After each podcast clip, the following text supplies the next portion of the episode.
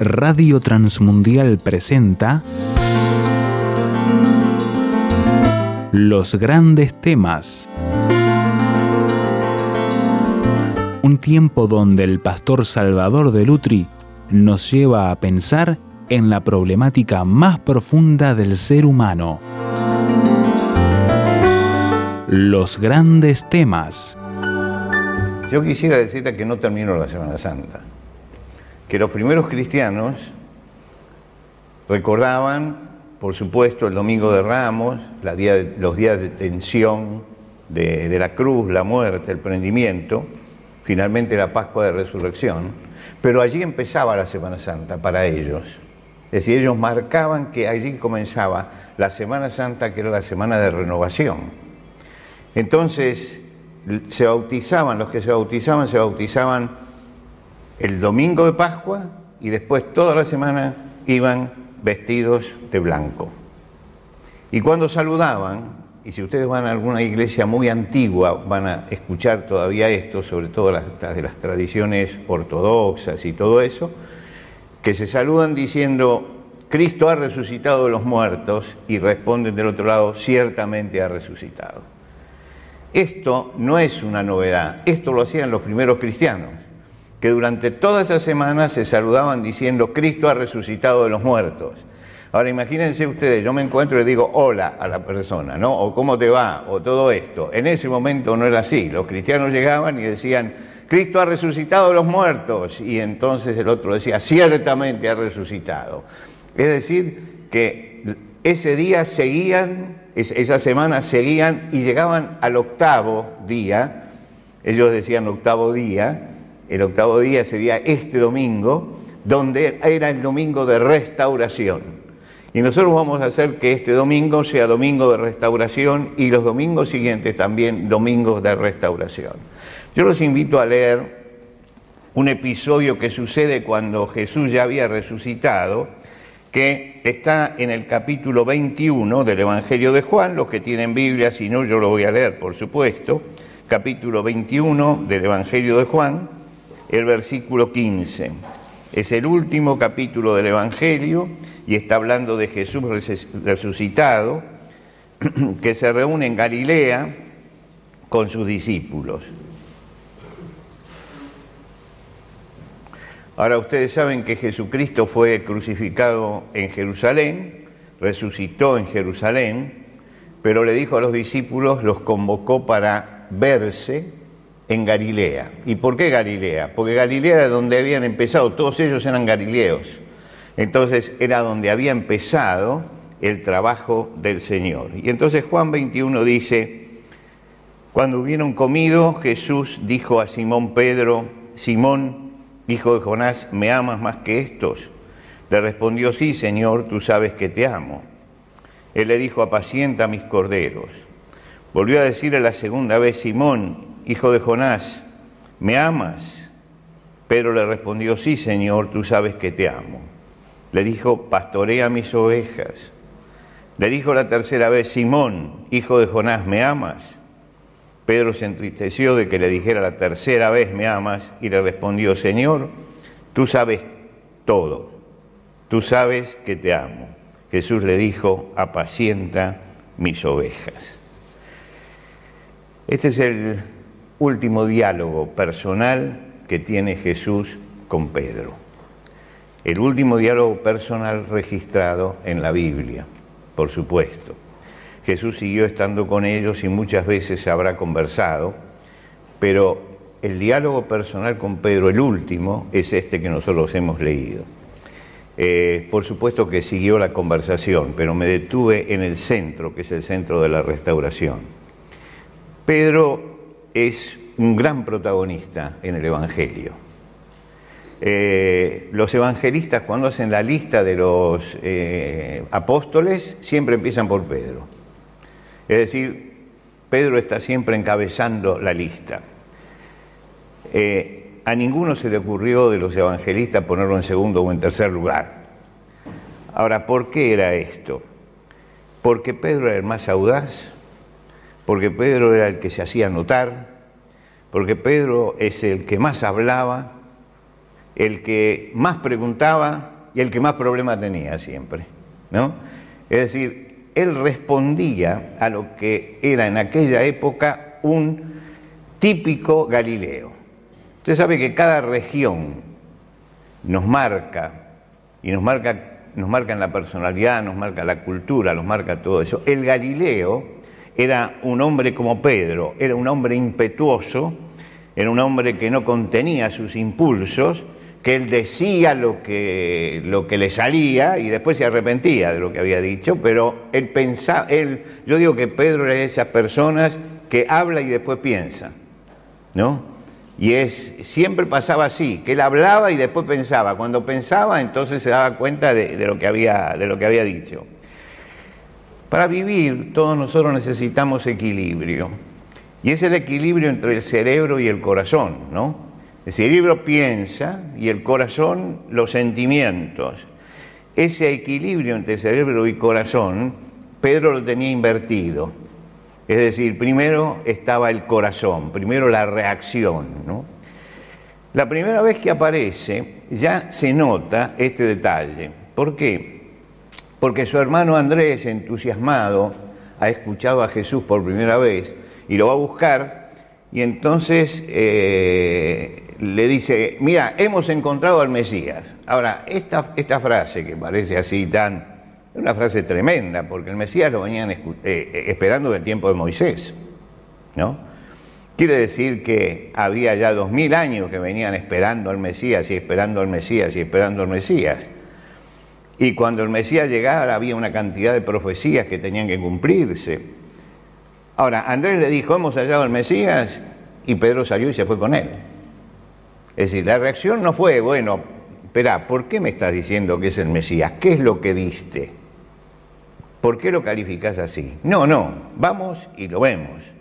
Él no analiza, no pregunta, no racionaliza.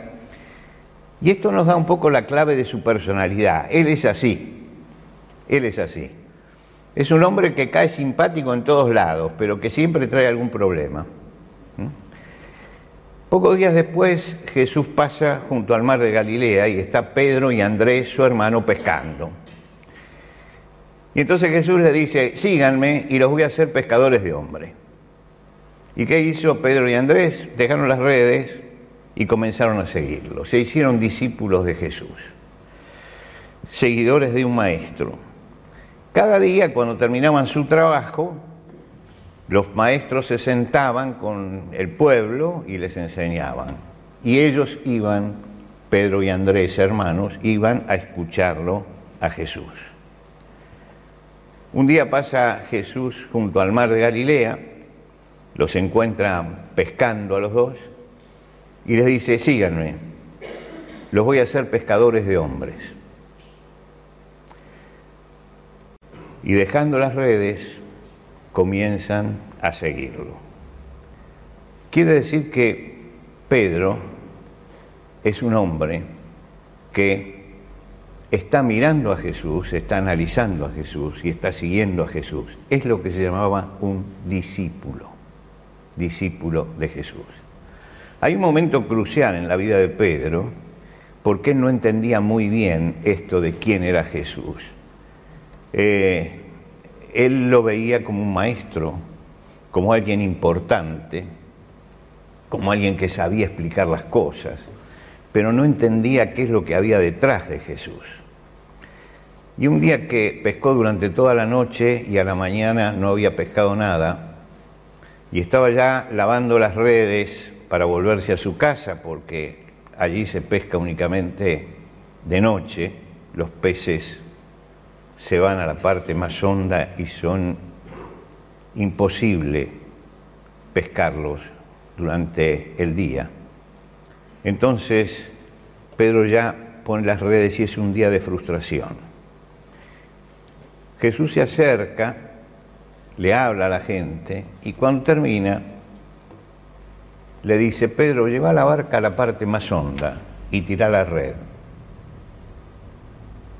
Y Pedro le dice, estuvimos todas las noches y no hemos pescado nada.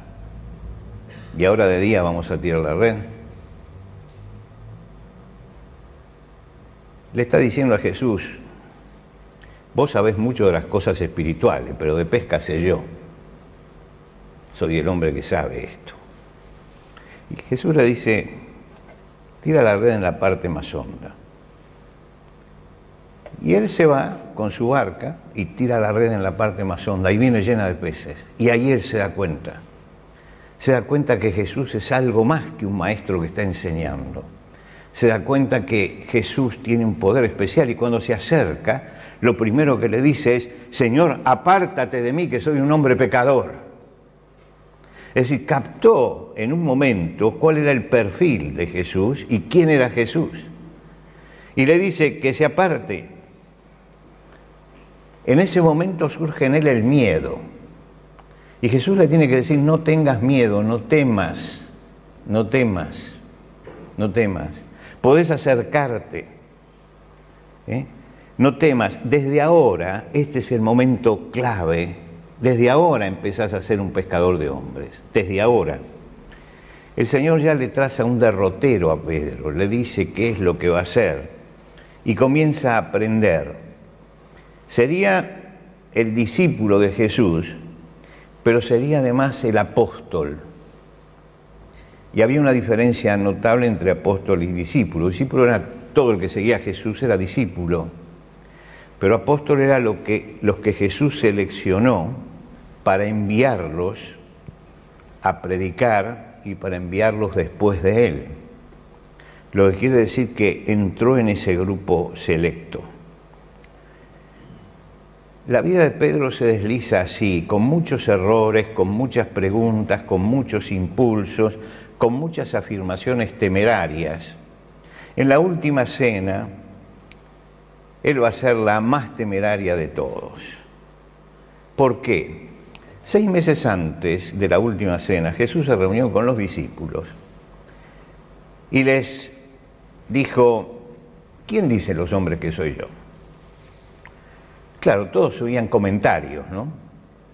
Comentarios de los que estaban alrededor. Entonces comenzaron a decirle, bueno, algunos comentan esto, otros comentan lo otro, otros comentan aquello. Y de pronto Jesús invierte la pregunta y les dice, ¿y ustedes quién dicen que soy yo? Y claro, acá el asunto se transformaba en un asunto personal. Ahora tenían que contestar ellos. Y ahí todos se quedan, salvo Pedro, que Pedro habla. Dice, tú eres el Mesías, el Hijo de Dios viviente. Y el Señor le dice, bienaventurado eres Simón. ¿Por qué? Porque realmente Dios te utilizó para transmitir esto. ¿Mm? Y Jesús le dijo, bueno, ahora ustedes saben que yo soy el Mesías. Sí.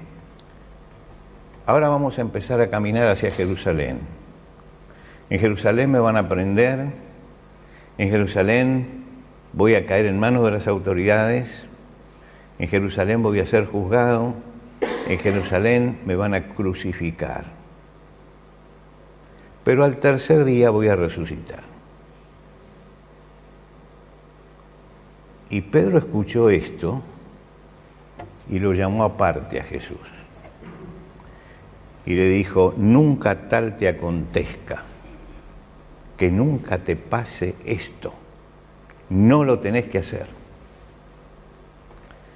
Y ahí el discípulo se quiso transformar en maestro, invirtió los términos. Jesús le había dicho, Dios te reveló eso. Y después que le dice eso, dice, apartate de mí, Satanás, porque esto es, es Satanás que te está diciendo esto. Le está mostrando la ambivalencia que él tiene, el problema que tiene cuando él seguía por los impulsos puede decir una barbaridad tremenda. Sin embargo, para él no fue una barbaridad. Y durante los seis meses él fue masticando el asunto de que Jesús no podía ir a Jerusalén y morir allí. Que no podía. Y escuchaba la palabra de Jesús, pero no creía en la resurrección. En última instancia, lo que no, no creían en las últimas palabras de Jesús, que iba a resucitar. Entonces él se retenía frente a, los demás, pero hacía fuerza para que Jesús no fuera a Jerusalén. Con los discípulos se alegraban cuando Jesús se detenía en algún pueblo y se quedaba dos o tres días, se alegraba porque no iban a Jerusalén. Y Pedro se alegraba juntamente con ellos. No va a Jerusalén, no va a Jerusalén, no, no llegamos. Hasta que Jesús dice, vamos a Jerusalén. Y alguno dice, bueno, vayamos y muramos con él, ¿no? Es decir, y Pedro va con ellos, va callado en ese camino y cuando están en Jerusalén, Jesús se reúne en el aposento alto y hace lo que nosotros conocemos como la última cena. Y en esa última cena, Jesús les dice, bueno, miren, yo sé que esto va a ser muy difícil para ustedes. Y van a ser desparramados, es decir, me van a abandonar en este momento. Y Pedro dice, aunque todos te nieguen, yo nunca voy a negar que soy discípulo tuyo. Nunca lo voy a negar. Pone en duda la palabra del maestro. Él dice, todos ustedes me van a negar como maestro ese día. No, no, yo no. Y se van al huerto de Getsemaní donde a Jesús lo van a prender y Pedro saca dos espadas. ¿Para qué? Porque no voy a permitir, no voy a permitir que lo prendan a Jesús. Y cuando saca la espada hay un siervo del sumo sacerdote que está allí que se llamaba Malco, y Pedro levanta la espada, es un pescador con una espada, no sabía manejarla, y le pegó el golpe y le cortó la oreja. La intención no era cortarle la oreja, ¿no? La intención era cortarle la cabeza. Y Jesús le dice, saca, mete la espada en la vaina, el que mata a hierro, a hierro a morir. No es este el camino. Y yo me imagino en ese momento en que los discípulos se desparraman, ver a Pedro yéndose por el camino y diciendo, esto era lo que yo le decía, que esto terminaba mal. Esto es lo que yo le decía, que esto terminaba mal. Y sigue a Jesús de lejos, a ver qué hacen con Jesús. Y llega al lugar donde lo iban a juzgar a Jesús. Y allí una persona dice, pero vos no eras discípulo de Jesús. Dice, no, yo no yo no, no, tengo nada que ver. Aparece otra persona y le dice, a mí me parece que eras discípulo de Jesús. Y él volvió a decir, no, no, no, yo no tengo nada que ver, nada que ver con Jesús, no tengo nada que ver. Y aparece la tercera persona. Y entonces el Evangelio es muy poderoso. Dijo, con maldiciones. Vaya a saber todo lo que dijo Pedro en ese momento, todas las palabras que sacó para decir, no tengo nada que ver, no me molesten más. No soy discípulo, no soy discípulo. ¿Mintió Pedro? No, no mintió, en ese momento ya no era discípulo, ya no era discípulo, porque había dejado de seguirlo, era otra cosa. Pero ahí se produce un colapso, un colapso interno en él. Y llora amargamente. Se va y llora Pedro. Llora solo, ¿eh? pero llora amargamente, porque se da cuenta que se equivocó durante esos seis meses en todo lo que hizo y en todo lo que pensó. Porque se dio cuenta que había perdido la oportunidad de su vida porque se dio cuenta que había perdido su trabajo, su ministerio, la obra que él iba a hacer, porque se dio cuenta que iba a tener que volver a las redes, que las ilusiones que había puesto él las había traicionado en ese momento. Llora el fracaso, su fracaso.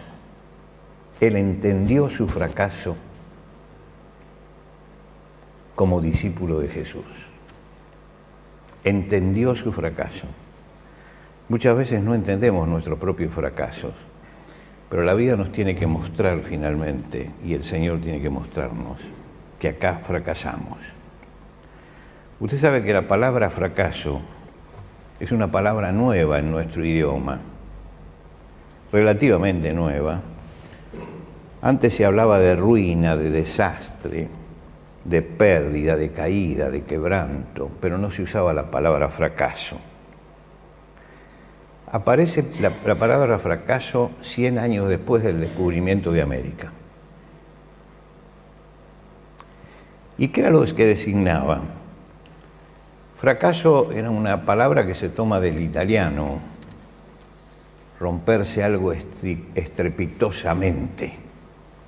Y se usaba para designar a los barcos, a los barcos que naufragaban. Entonces ellos fracasaban. La primera utilización de la palabra fracaso es eso. Pero después pasamos a usarla también para los hombres. Y cuando tomamos un rumbo equivocado, cuando nos estrellamos, cuando nos hacemos pedazos interiormente, hablamos de fracaso, hemos fracasado en esto.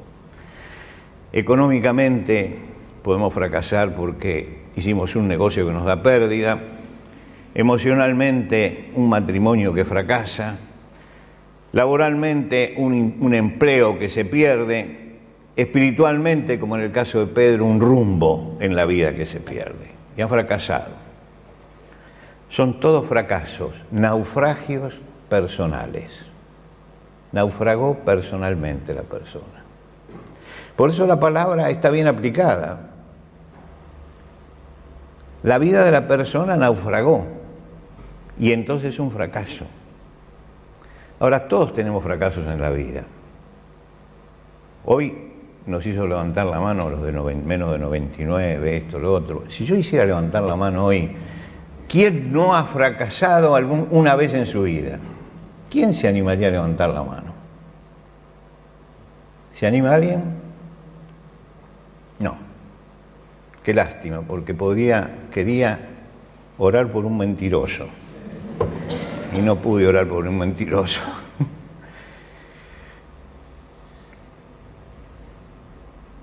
El asunto es que muchas veces fracasamos y no podemos decir triunfé en todo, nunca tuve un traspié. Y hay que tener la capacidad de levantarse. Y unos pueden hacerlo y otros no pueden hacerlo.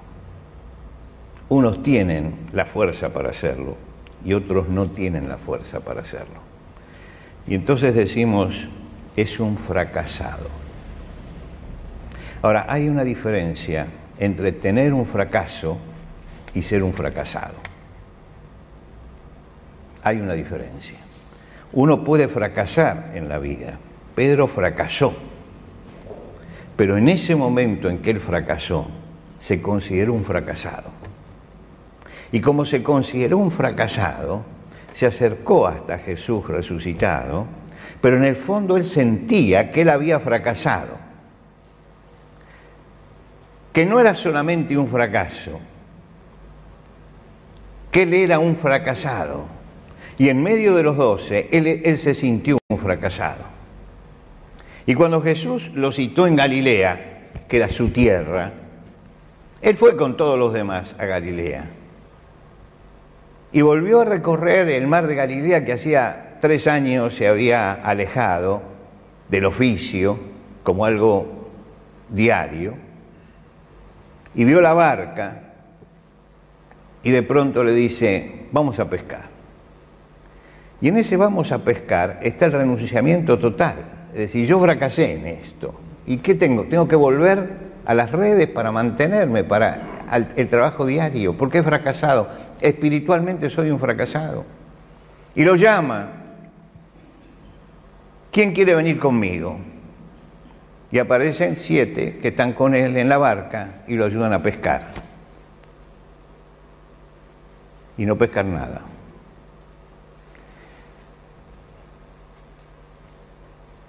Y cuando están ya volviendo, ven a alguien en la orilla que dice, ¿Tienen algo de comer, muchachos?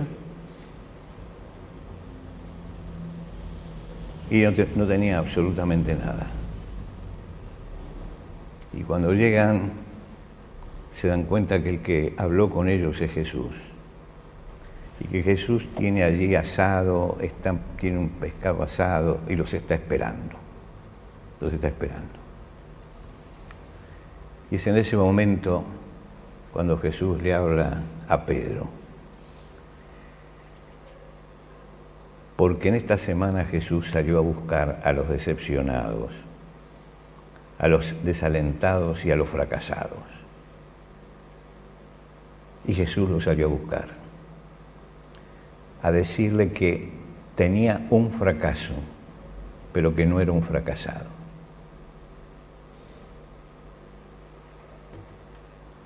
Para lo maravilloso de la fe cristiana es que para Dios siempre somos una oportunidad, siempre. Mientras que el hombre vive, siempre tiene la oportunidad de levantarse, siempre tiene la oportunidad de encontrarse con Dios, siempre tiene la oportunidad de volver al camino que abandonó. Un día le traen a Jesús una mujer que fue encontrada adulterando. De acuerdo a la ley judía había que apedrearla. Quiere decir que ya la tenían para lapidarla. Estaban todos preparados. Y se acercan a Jesús y le dice, acá encontramos a una mujer en el mismo acto, adulterando. La ley dice que hay que apedrearla. ¿Tú qué dices?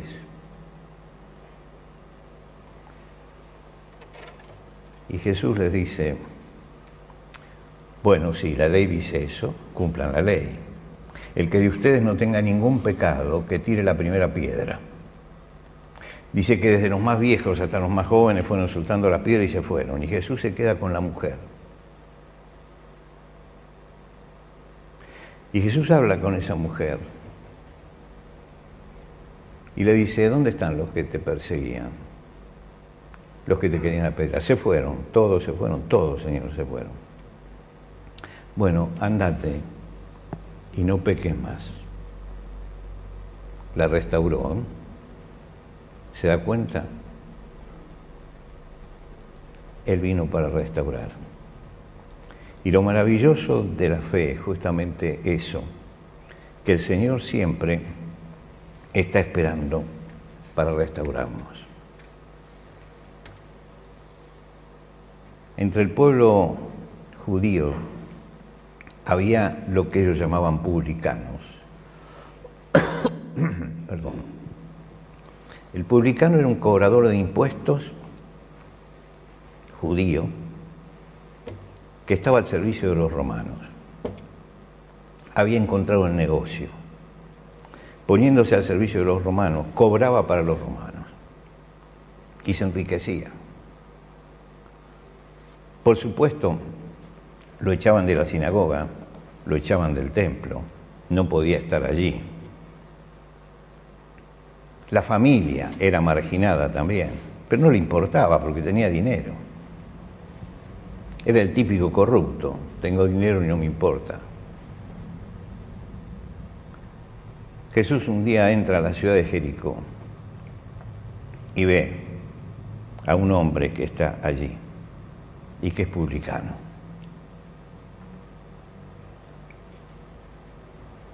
se subió a un árbol para mirar, por dos razones. La primera razón es porque era muy bajito. La segunda razón porque nadie le daba lugar para que se acercara. Entonces se subió al árbol para mirar.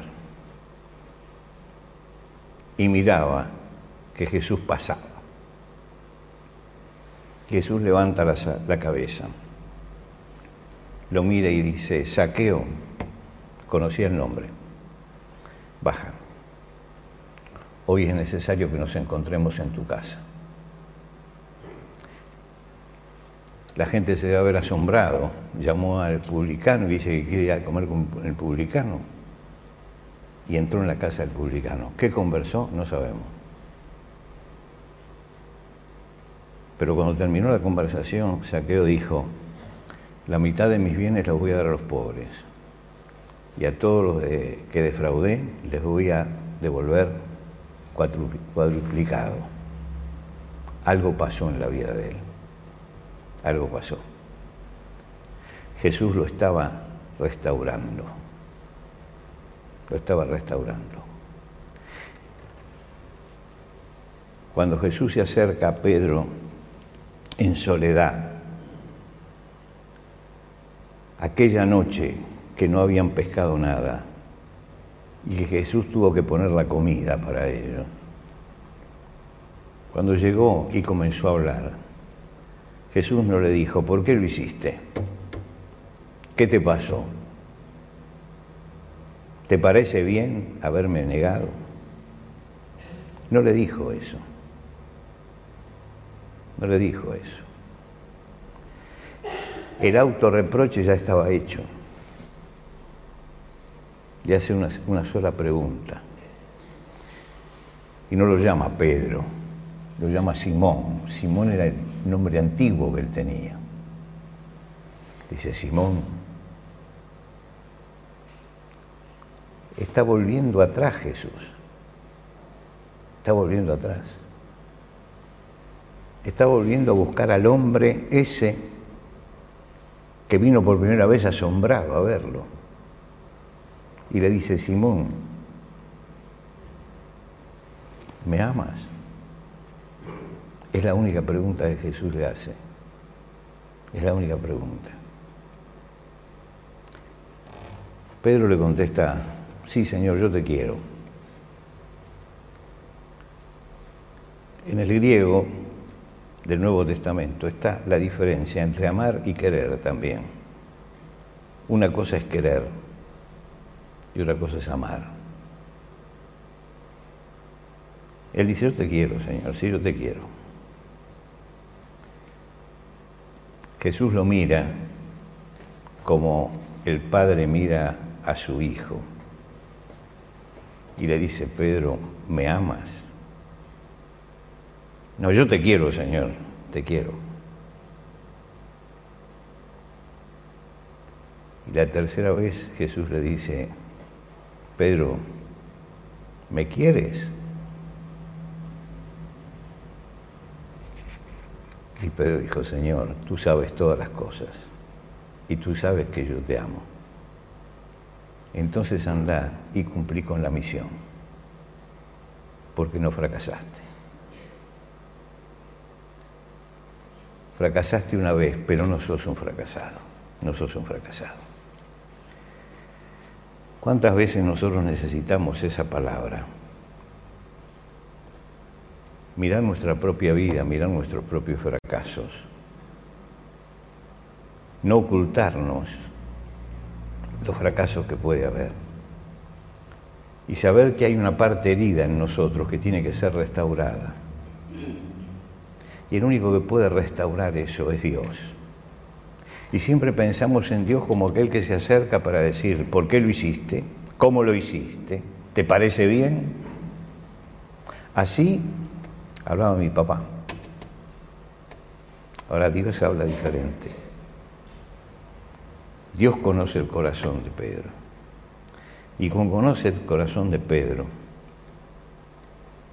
Él le habla sin decirle por qué lo hiciste, para qué lo hiciste. Le dice, Pedro, ya sé que te diste cuenta de que fracasaste. Ya sé que estuviste llorando amargamente. Ya sé que te sentís un fracasado. Pedro, empecemos de vuelta. ¿Me amas?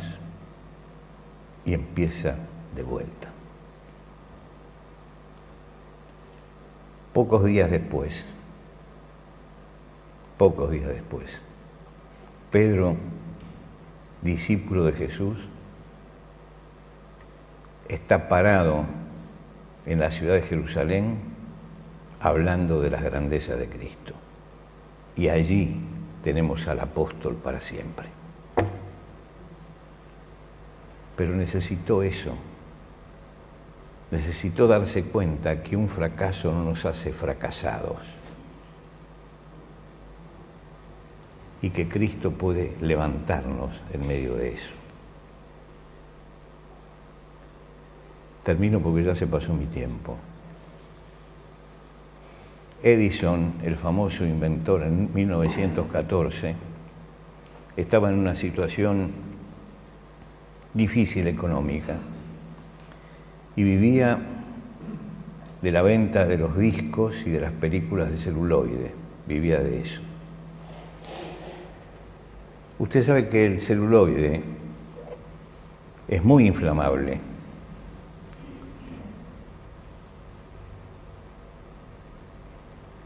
Y resulta que se le incendió la fábrica, la empresa, todos los discos y todas las películas de celuloide ardieron. Y ardieron en tal forma que ocho dotaciones de bomberos de los pueblos vecinos vinieron para tratar de apagarla, perdió todo, absolutamente todo. El hijo Edison recuerda que su padre corría entre la gente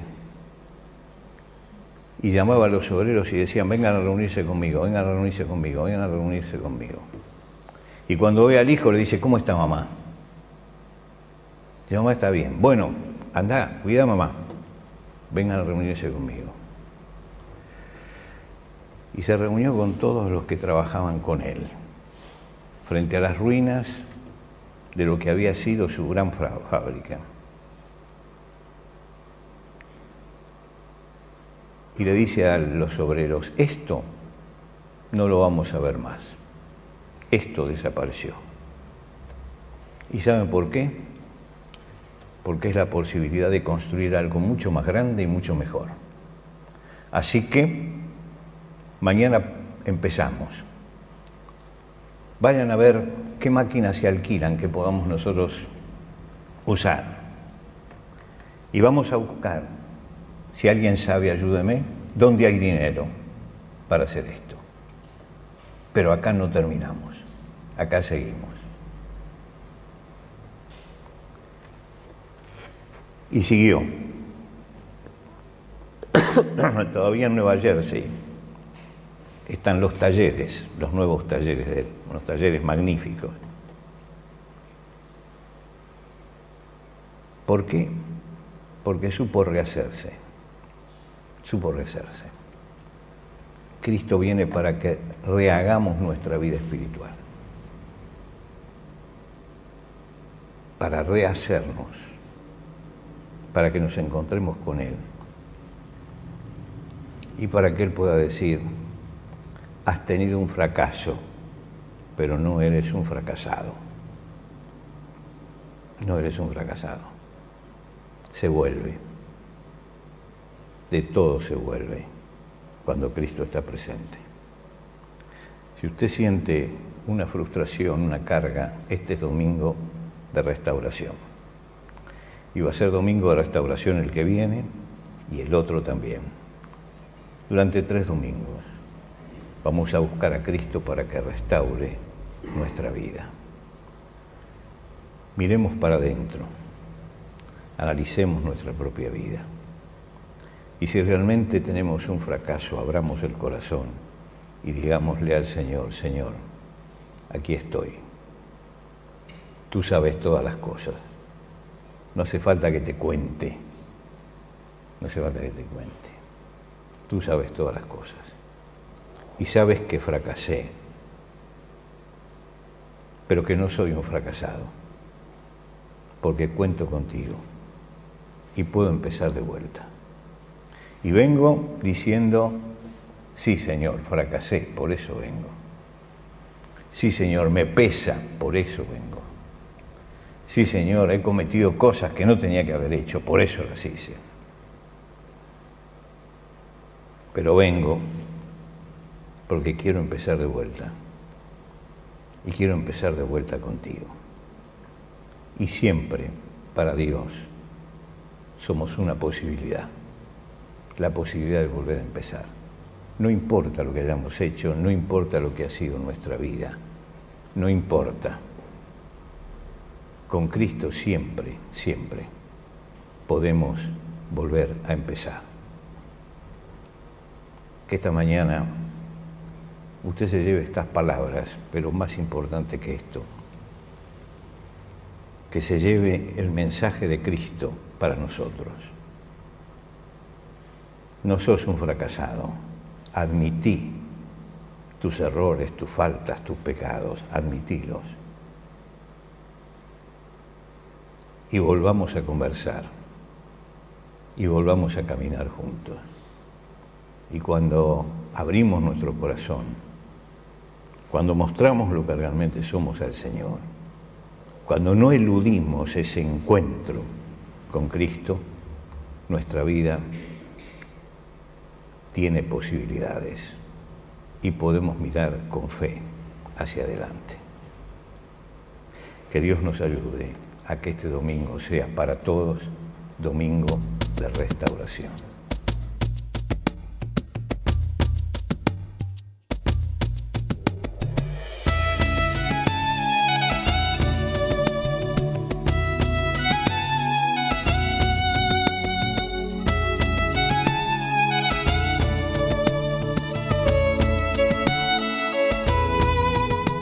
¿Qué le pareció el desafío que nos presentó el pastor Salvador de Lutri en los grandes temas de hoy? ¿Qué preguntas, aportes y discusión le gustaría compartir con nosotros? Déjelo saber a través del 091-610-610, SMS o WhatsApp. 091-610-610. Si está fuera de Uruguay, agregue el número en su libreta de contactos así, símbolo de más 598 91 610 610. La reitero, símbolo de más 598 91 610 610. Encuéntrenos también en el sitio web tierrafirmertm.org para escuchar los audios de este y los demás grandes temas.